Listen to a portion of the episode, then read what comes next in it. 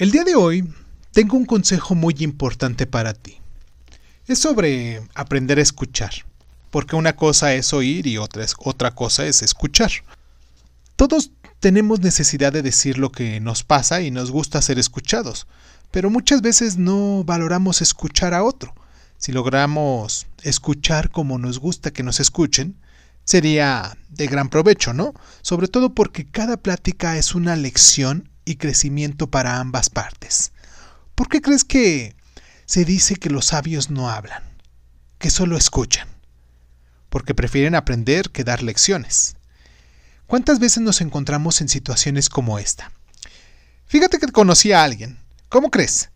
Sí, yo también, y además no sabes qué padre persona es. De hecho lo conocí en Facebook y wow, platicamos de mil cosas y bla bla bla bla bla bla bla. Y la conversación te la comes tú y no dejas de hablar. Otro ejemplo. Estoy triste, a mí todo me pasa. Yo necesito esto, yo necesito lo otro. Mira lo que me pasó. ¿Sabes?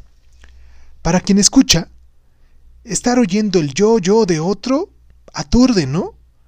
Claro que puedes dar tus comentarios, pero tampoco eres confesor. Trata de que las conversaciones sean más equilibradas. Habla un poco de ti, pero escucha un poco a la otra persona. Oye, escucha, porque es uno de los más grandes talentos de las personas que lo hacen.